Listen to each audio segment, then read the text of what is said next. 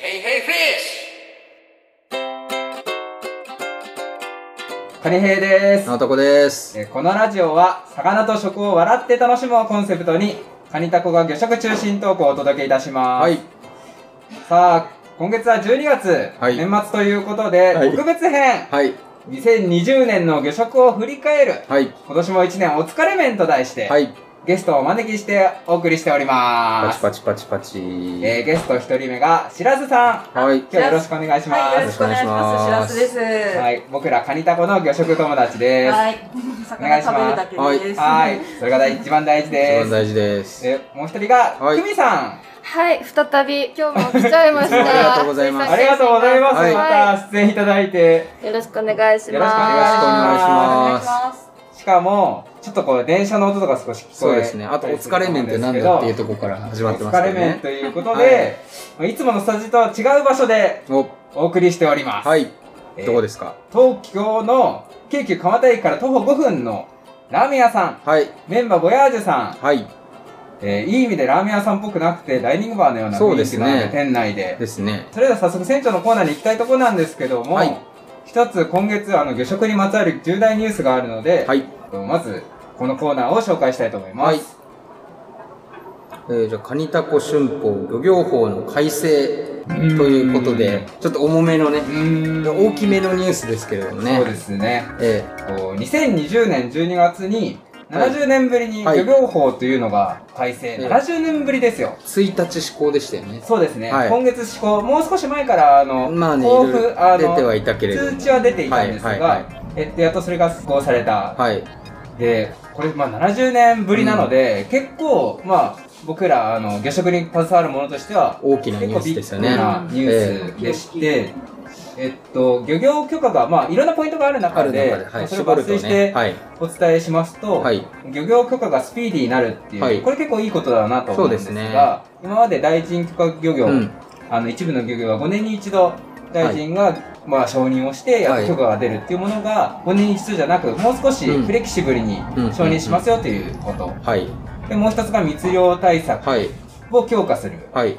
で、えっとまあ、最近結構まあ見てると水産庁とかそうですね。ごいこれ力いうん。じわじわ入れてるリなっていうのをリースも増えてますよね。感じるんですが、ええ。っと、それを法的にまあ威力をもっと高めてるっていう感じうん。うん。で、えっと、ナマコなど特定の水産物に対して密漁したもの以外に密漁品として譲り受けたり、はい。運搬などしたものへも罰則を設けてる。まあ、これもそもそもなかったんだっていうところも驚きなんですけど、まあ、そういううんやった人にはい。3年以下の懲役または3000万以下の罰金っていう、うんうん重いですね結構金額もでかい。そうですね。これなんかその個人に対する罰金額としては結構最高額に近い金んですか。え額らしくて、それぐらいの重い、ー。なるほど、なるほど。まあ、ものを罰則を作りましたと。なんか国際的にその IUU とか言われたり、ちょっと厳しくなってるのがあるんでね。ル。そうですね。はい。まあなんでしたっけ？イリ何ーガルでしたっけね？なんか、アンレギュレーゾンみたいなやつね。愛と U と U がね、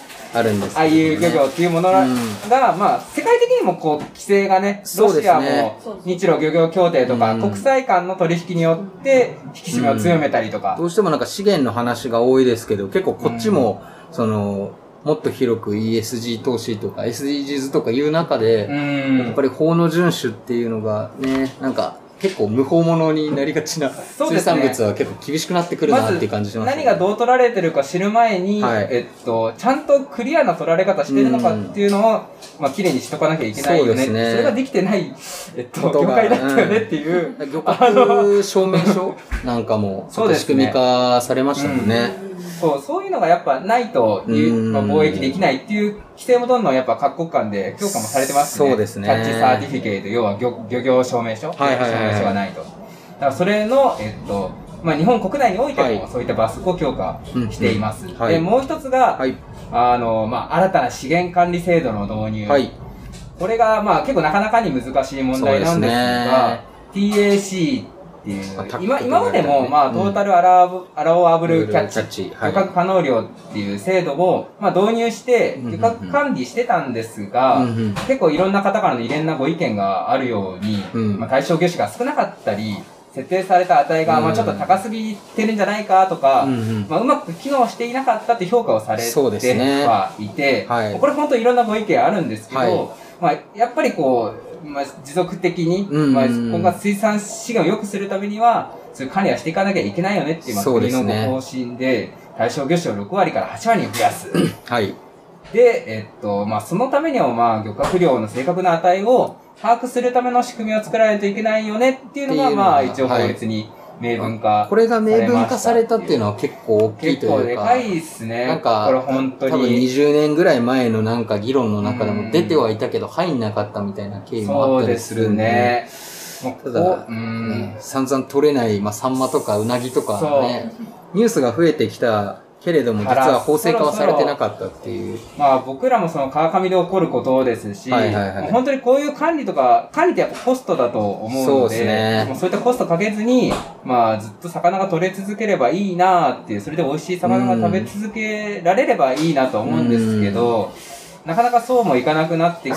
そうですね。だろうな、まあ実際そういうの、サンマの不良をね、ねはいあの、こともきっかけに感じるとなると、まあこういうのもせざるを得ないんだろうなっていう、結構国の中の方々も、まあ、えちょっとね、調整に悩まれながらそうですよね。感じもあったのかなっていう。えまあ僕らの世代はこういうのもしっかりやっていかなきゃなっていう。まあ、この中でねそうまく僕ら業界関係者を泳いでいかなきゃいけないよね、ー、そうですね。感じです。ね。か、なかなかこう資源の話とか、あと、まあ、海外の漁船の話とか、なんかこう、はい目に向きやすいところに目が向きがちなニュース。そうですね。なんですけどニュースだと特に。結構なんかね、一方でサンマとかマグロとか鮭とか、まあその普段食べるものがニュースになるとやっぱ実感湧きやすいんですけど、そうですねまあ、。今回の漁業法改正とそこのこう距離が結構遠いのかなと思っていて。そうですね。そう。だだサンマに何をするとかそういうわどうしたらいいってわけじゃないから、うん特に魚だとその、まあ、市場流通、市場外流通から消費者までが多岐にわたり、うん。こう、関係者が分かれるっていうところが一番複雑な部分だと思うんで、なんかこれから誰が損して誰が得して、あとうん、なんかその同じ関係者の中でもそこがた玉むしろだったりするみたいな。うんそうですね。漁師、仲買、産地仲買、消費地仲買で消費者そう。あと、選手と乗り手とか、そういろいろあるから、ね本当にいろんななかなか一概に言えないのが難しいなと思うんですけど、うんまあ、け結果、この先にある未来っていうのを想像すると、まあ、一番悪い未来は、魚、水産資源も枯渇し、漁師ももうなりわいとしてやめてしまうっていうのが一番悪い。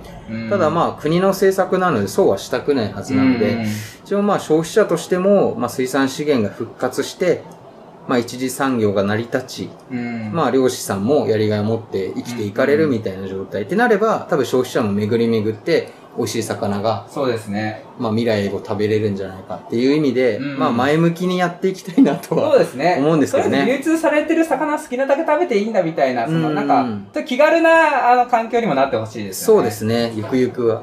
まあ、頼りない、そんな僕たちです。はいものを食べて、まあ、おしゃべりしてね。そうですね。伝えていくことはできるので、そのまま楽しく魚食を続けて、その魅力を周りに伝えることで、川上をさせていきましょうということを。はい。綺麗に。よろしいでしょうか？まとまったんでしょうか？なかなかこうポジションが取りづらい話題なだけにね、ただまこれちょっとあ、難しい話ですよ。こう折に触れて話していきたい大事なことかなはいと思います。ということで伝えさせていただきました。はいえー、それでは、えっ、と、お待たせしました。次のコーナーに行きたいと思います。